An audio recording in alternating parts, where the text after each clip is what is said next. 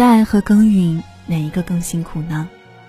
晚间的十点十分，欢迎来到城市默客，在最贴近心房的位置跟你道晚安。我是一米，今天想跟你分享的这一封信来自柳二白。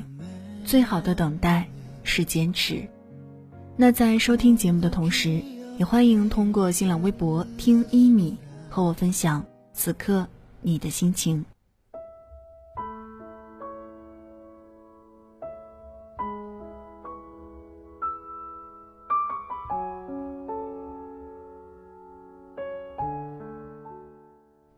年前我网购了一只牡丹，邮寄过来的时候就是一只干枯的树干。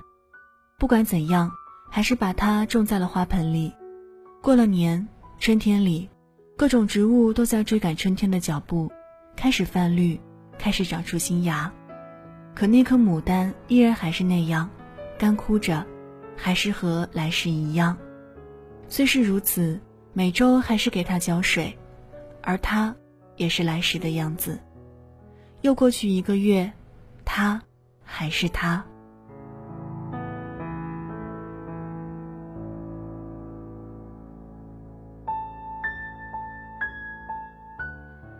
购买时，商家承诺，如果养不活，可以免费换一颗。我等不及了，就在旺旺上联系客服。客服让我发照片，照片发过去，客服很快回复。牡丹极有生命力，它还活着。我当成客服不愿意调换的借口，不再对牡丹抱任何希望。每周给其他植物浇水时，则顺便给它浇一点儿。玉兰开了，海棠也开了，桃花也孕育着花骨朵儿。我还特意去了公园，公园里的牡丹已冒出很长的新叶。我的那颗快被遗忘的牡丹呢？回到家。看它还是和原来的样子一样。就在我想抽身离开的时候，在枯枝的根部发现粉红的、似花骨朵一样的小小的圆苞。牡丹长新了，我的牡丹活过来了。从此以后，那颗牡丹每天都有新的变化，每天都带来一点惊喜。这时，公园里的桃花早已开过最灿烂的时刻，我有些后怕。如果当初我不给它浇水，如果当初直接拔掉，那这颗牡丹就不可能再有春天。有多少人在等待春天呢？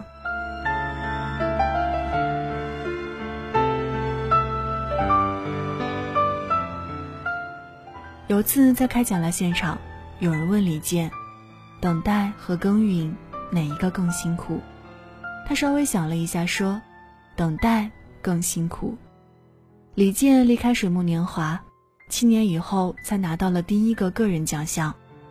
七年的等待会磨去多少光芒，会让多少激情消失殆尽，会让多少坚持放弃在途中。在开奖现场的他还没参加《我是歌手》，还没有如今天这样备受关注。但可以肯定的是，七年的等待才成就了今天的他。我在一家专业网站写博客。断断续续写了三年，三年前的博友今天很少再发表新的文章，他们的博客停止在某一刻，就消失在时间的洪流中。每年都有新的博友加入，他们开始投入极大的热情，随着时间的流逝，那些热情慢慢的就消失了下去。时间对人的考验远比想象要大得多，开始的时候。人人都相信自己肯定坚持下去，都以为会把初始的热情持续下去，都不曾怀疑。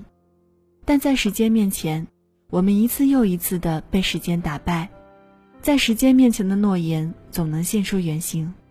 我不知道那颗牡丹的等待有多痛苦，就在万物争春的时候，它却默默的毫无进展，那份焦急让看客都不能淡定。这需要多强大的内心与从容。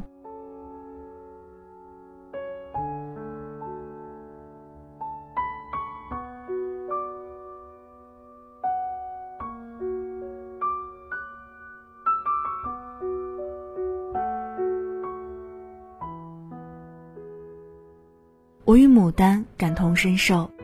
虽然我差点把它抛弃，我曾给自己定了一个三年写作计划，我希望三年能有所斩获，但现实与理想的差距不止三年这么多。今年不是严格意义上的第三年，我还是原来的我，就如那颗默默的牡丹。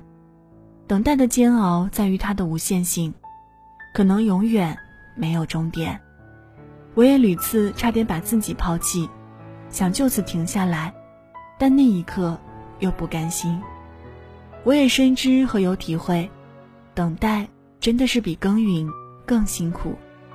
耕耘有付出的喜悦，有付出的快乐，而等待，就像一个茫然站在路口的路人，不知哪一个才会通往光明，哪一个，才能迎来春天。纵然如此，最好的等待，依然是坚持。